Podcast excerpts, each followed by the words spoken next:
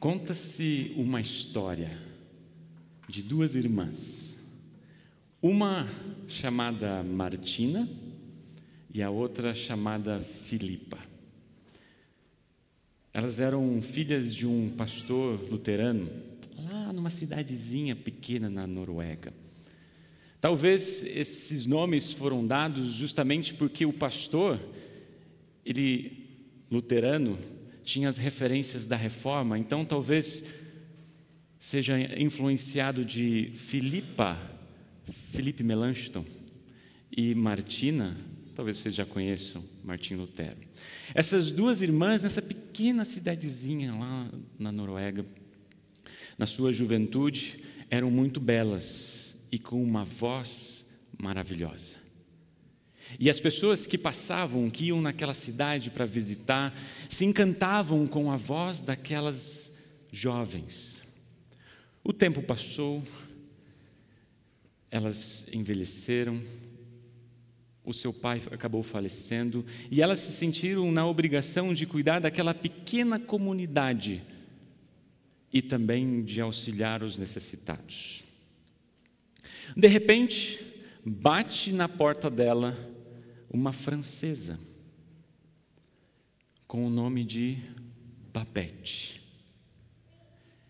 Ela não sabia falar a língua deles, mas tinha uma carta de um cantor que havia passado lá nos tempos da juventude e que havia lembrado: elas têm um bom coração, elas vão ajudar. Babette tinha passado pela guerra civil na França, tinha perdido o marido, tinha perdido o filho, não tinha mais nada. Então, na sua carta, tinha apenas um pedido que ela pudesse ficar ali junto com as irmãs. As irmãs não tinham nada, eram muito simples, elas não tinham condições de sustentar elas mesmas, muito mais mais uma pessoa mas ali estava descrito: ela sabe cozinhar. E o tempo foi passando. Passaram-se 12 anos. 12 anos, Babette ali junto com, com as irmãs. E sabe que esse toque, tudo que ela tocava, o alimento que ela fazia, gerava alegria. Aquela pequena comunidade que era às vezes até um pouco rígida demais na maneira de lidar uns com os outros. E com o tempo, aos poucos, esse relacionamento com as irmãs, o relacionamento da comunidade, foi aliviando. Mas chegou um período em que estava se chegando aos 100 anos do nascimento do reverendo, do pastor, que havia iniciado aquela comunidade, aquela pequena comunidade. Então eles pensaram, vamos fazer uma festa de celebração de 100 anos? E é justamente nesse contexto que Babette recebe uma carta lá da França que um amigo dela tinha sempre jogado na loteria, de repente ela ganha o prêmio: 10 mil francos. Não ficou rica, mas bom, deu uma boa qualidade de vida, poderia dar uma boa qualidade de vida. E é justamente ali que ela teve uma ideia. Ela foi até as irmãs, para Martina e para Filipa, e fez o pedido que ela gostaria muito de fazer o jantar. O jantar em comemoração aos 100 anos desse reverendo, desse pastor. Mas ela tinha dois pedidos. Primeiro pedido é que teria que ser no estilo francês. E o segundo, que ela deveria que pagar. As irmãs acharam, não, mas como você vai pagar por um, por uma janta que é em homenagem ao nosso pai, mas depois relutante, não, ela ganhou um, um dinheiro, acho que não vai ter problema ela gastar um pouquinho nesta festa de jantar.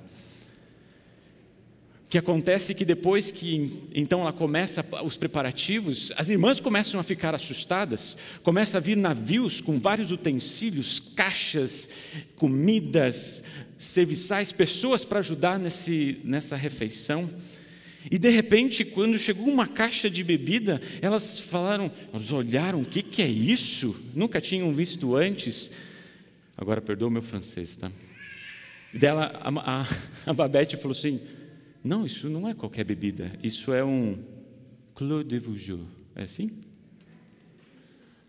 1845 não é qualquer bebida, é a bebida, é o vinho, o melhor que se tinha na época. O jantar é servido para aquela pequena comunidade de apenas 12 pessoas, eles começam a comer e aquela, aquelas pessoas rígidas começam a ter alegria dessa festa, mas eles nem tinham noção do que, daquilo que eles estavam comendo era a melhor comida que se podia ter. E aquilo que eles estavam bebendo era a melhor bebida que eles poderiam ter. A festa termina e a cena final, ela, Babette está lá na, na cozinha com, com várias panelas engorduradas, sujas, vários vinhos então secos, e ela está lá acabada de cansada de tanto trabalhar. E as irmãs chegam, nossa, esse banquete foi maravilhoso. Foi demais. E depois, Babette, depois desse, de que as irmãs falaram, ela responde: Sabe, eu era a cozinheira do café anglais, lá na França. Mas eu não quero voltar para lá. As irmãs ficaram assustadas, porque elas imaginaram, depois de ganhar todo aquele dinheiro, que ela voltaria para a França. Mas não se assustem, disse Babette.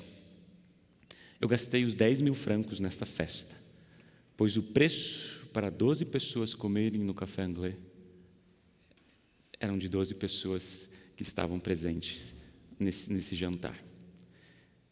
Não há dúvidas que esse conto, é um conto, é uma história, tem um livro, tem um filme sobre isso. É um magnífico banquete, mas é mais do que isso. A gente poderia descrever a festa eterna a festa do Senhor, a festa de Jesus, porque Deus oferece as melhores comidas e bebidas e o preço é altíssimo um preço que custa tudo para o doador e nada para quem o recebeu. E se a gente for olhar para o texto bíblico, a gente vai perceber uma, duas, três, quatro, inúmeras vezes como esse tema de banquete, de festa, está presente no texto bíblico. Não é uma ou duas vezes, são inúmeras vezes. Eu fico imaginando no pé do Monte Sinai, quando Arão, Moisés, Nababe, Abiú e 70 líderes do povo de Israel sobem e eles veem Deus e depois eles comeram e beberam juntos. Eu fico imaginando que sensação é essa que eles tiveram de beber e comer com o próprio Deus. E se a gente for olhar para o texto de hoje, que a gente leu, no Monte Sião, o Senhor Todo-Poderoso vai dar um banquete para todos os povos do mundo. Nele haverá as melhores comidas e os vinhos mais finos. Deus faz uma festa com a melhor comida, com a melhor bebida. Eu não sei se vai ser do melhor vinho que hoje existe, que nem sei, eu não sou conhecedor de vinhos. Mas eu tenho certeza de que vai ser algo que a gente nunca experimentou que nós nunca vimos e nunca sentimos antes. Sabe por quê? Foi isso que aquele dirigente da festa disse quando Jesus, no primeiro milagre que fez, quando tinha acabado o bom vinho, sobrou água. E Jesus ele faz, a, faz o milagre da água para o vinho. Olha só o que, que o dirigente disse: Você guardou até agora o melhor vinho. Esse banquete é, é colocado pelo evangelista Mateus, quando ele diz lá no capítulo 8: muita gente vai chegar do leste e oeste e sentar à mesa no reino do céu com Abraão, Isaac e Jacó. Percebem que nesse banquete vão ter todas as pessoas que nos precederam na festa eterna. E no, na continuação, agora no evangelho que nós lemos, Digam aos convidados de Jesus que tudo está preparado para a festa. E aqui, algo que me chama a atenção, que convites foram levados e colocados, mas algumas pessoas não deram muita bola para esse convite. O que aconteceu? Ah, eu vou me preocupar com a minha fazenda, eu vou me preocupar com o meu armazém. E não se preocuparam, não valorizaram esse convite né, que, dessa festa que esse rei estava fazendo. Então, o que, que ele pede? Vá a todas as pessoas, convide todas as pessoas, saiam para todos os lugares, levem esse convite adiante. E no final, qual que é a resposta? Muitos vão ser convidados, mas poucos serão escolhidos. Então, a gente tem lá no livro de Apocalipse: Felizes os que foram convidados para a festa do casamento do Cordeiro. Feliz aquele que foi convidado para essa festa. Mas a gente precisa se perguntar: todos aqueles que são convidados desejam estar nessa festa? Querem estar nessa festa? O que, é preciso para estar ali? E o profeta Isaías nos ajuda a pensar sobre isso. Muitos são convidados, mas poucos escolhidos. O que, que ele diz? Escutem. Escutem os que têm sede, venham beber água. Venham os que não têm dinheiro, comprem comida e comam. Venham e comprem leite e vinho, que tudo, que tudo é de graça. Escutem, mas venham. E saibam que vocês não precisam pagar por nada nessa festa. Tudo é de graça. E o próprio profeta ele continua dizendo: se ouvirem e fizerem o que ordeno, vocês terão do melhor alimento, vocês terão comidas gostosas. Escutem-me e venham a mim, prestem atenção e terão vida nova. Quem é convidado para essa festa? Todos.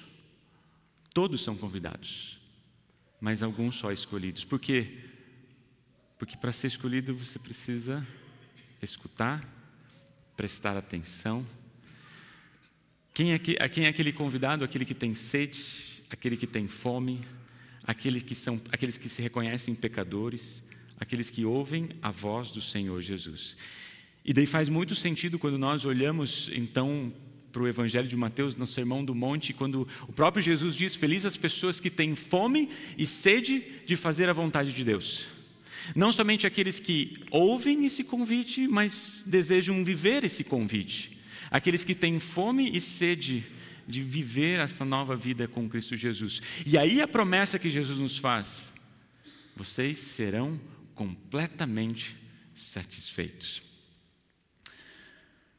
Quando a gente olha para Isaías, capítulo 25, e fala que vai ter esses, esse banquete celestial, o que, que vai ter nesse prato? Que, que Deus está nos servindo? O que, que está ali presente? Será que são apenas as melhores comidas e os vinhos mais finos? O que, que mais tem ali? No prato que Deus nos oferece, olha só o que, que vai ter. Versículos 7 e 8. E ali ele acabará com a nuvem de tristeza e choro que cobre todas as nações. O Senhor Deus acabará para sempre com a morte. Ele enxugará as lágrimas dos olhos de todos e fará desaparecer do mundo inteiro a vergonha que seu povo está passando, o Senhor falou. Nesse momento que nós estamos aqui, há uma nuvem de tristeza sobre diversas perspectivas povo de Israel, o povo palestino e várias outras nações que estão morrendo, que estão sofrendo, como a vida humana está sendo cruelmente lidada nesse, nesse contexto, que é o contexto de guerra que a gente não vai ser a última vez e também não vai ser a primeira. Mas não só lá. Se a gente for olhar aqui para o nosso contexto, para o Brasil, no norte, muitas pessoas estão tristes, estão chorando, por exemplo, pelas consequências da, da, da, seca. Se a gente for no sul, mais na parte de Santa Catarina, Rio Grande do Sul, a gente está vendo milhares de pessoas que estão sofrendo, e não só por perdas materiais, mas por vidas que foram perdidas e pelo sofrimento que isso está causando na vida de muitas pessoas. Se a gente olhar para nós, a gente vai perceber quantas pessoas estão passando fome, estão ao nosso redor, não têm um alimento suficiente na sua mesa. Mas a gente pode olhar para a nossa vida, quantas pessoas estão ansiosas, inseguras, preocupadas, quantas pessoas estão doentes, estão precisando lidar com dificuldades na família, no relacionamento profissional. Quantas angústias e, e choro e sofrimento não deve estar no coração de cada um de vocês? Mas o que a gente pode dizer, basta a gente sentar e conversar com as pessoas que estão ao nosso redor. Ou basta nós olharmos para a nossa vida que no prato que é servido para nós hoje, aqui no dia a dia, tem pecado, angústias, aflições, morte, desespero. Sim. E é justamente para você que está cansado de carregar as pesadas cargas. Se o fardo é pesado demais, se você está aflito, se você está sem esperança, se você está abatido, se você se sente culpado, se você tem fome e sede da palavra de Deus, ouçam aquilo que Deus nos diz através do livro de Apocalipse, através de João. O cordeiro que está no meio do trono será o pastor dessas pessoas e as guiará para as fontes das águas da vida, e Deus enxugará todas as lágrimas dos olhos delas. E aqui a gente pode ser muito mais pessoal e dizer: Isso é para mim, pois o cordeiro que está no meio do trono será o meu pastor. Guiará, me guiará para as fontes da água da vida e vai enxugar os olhos dos meus olhos, as lágrimas que caem. Guiará a vida de vocês, guiará a, né, cada um de vocês nas suas angústias e aflições. Mas ele não somente vai acabar enxugar as lágrimas e o choro, mas o que, que ele vai fazer também? Ele vai acabar com a morte. E literalmente aqui, tanto que ele vai acabar com a tristeza e vai acabar com a morte, a palavra que é colocada aqui é engolir. Até no inglês, a tradução que foi colocada, ela reflete, ele vai engolir. Essa a tristeza vai engolir a morte. Justamente para que a gente não tenha o gosto da tristeza e o gosto da morte. Mas o que está falando aqui? Morte física? Não. Está falando que a gente não tenha o gosto da condenação eterna. Sabem o que é isso? Deus não quer que a gente tenha o gosto da condenação. Por isso que Ele está preparando essa festa e vai tirar do novo céu, da nova terra, toda essa realidade que está presente por causa, em virtude do nosso pecado. Mas a pergunta que eu me fiz ao longo dessa semana, por que, que Deus, ele, repetidas vezes, ele fala a respeito dessa festa que ele tem preparado para cada um de nós? Pelo menos para mim, quando a gente olha textos assim, é um daqueles momentos que ele nos permite provar um pouquinho daquilo que Deus tem preparado e vai nos dar. Não sei se vocês gostam de cozinhar se vocês são bons na cozinha. Ultimamente eu tenho é, me desafiado um pouco mais, talvez por isso que eu ganhei uns quilinhos a mais também. Mas algo que eu gosto de fazer, e eu acho que todo, todos que se envolvem na comida acabam fazendo também, sabe o que, que é? Vocês vão provando, né? Vocês fazem um pouquinho, dão uma provadinha, fazem um pouquinho, dão uma provadinha. E quando vocês vão provando esse pouquinho, vocês já vão sentindo e vão imaginando como é que vai ser o prato. Né? Como é que vai ser esse momento de festa?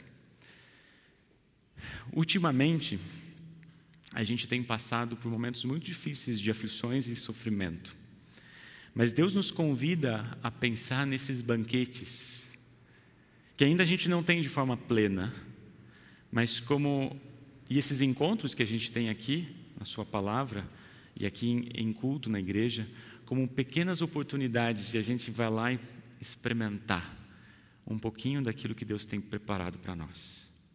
É uma antecipação daquilo que Deus tem preparado para nós, que Deus vai nos dar, que Deus tem nos prometido e tem garantido isso através do seu Espírito Santo. Porque a cada encontro, isso pode ser através da pregação, pode ser através dos hinos, especialmente por meio da ceia, mas pode ser através de abraços, Cada encontro nós estamos sendo cuidados. É Deus dizendo para você: Eu não esqueci de você. Eu tenho preparado algo incrivelmente especial, que nem olhos viram, nem ouvidos ouviram, ninguém jamais pensou e ninguém jamais sentiu. É isso que eu prometo para vocês, diz o Senhor. Hoje estamos juntos nessa pequena antecipação, nessa provinha daquilo que Deus tem preparado para nós. Por isso, eu convido vocês a celebrarem em fé, em gratidão, essa grande festa que Jesus tem preparado para todos aqueles que nele creem. Nessa festa, não vamos celebrar apenas um bom banquete. Nessa festa, nós estamos celebrando a vida, porque essa festa da vida é festa que Jesus nos dá porque Ele deu vida para nós ao morrer e ressuscitar. E por isso, hoje, todos nós possamos dizer e podemos dizer, e eu quero convidar vocês a dizer junto comigo: Ele é o nosso Deus, nós pusemos a nossa esperança nele e ele nos salvou. Ele é o Senhor e nós confiamos nele. Vamos cantar e nos alegrar, porque ele nos socorreu. Amém. Nos colocamos em pé.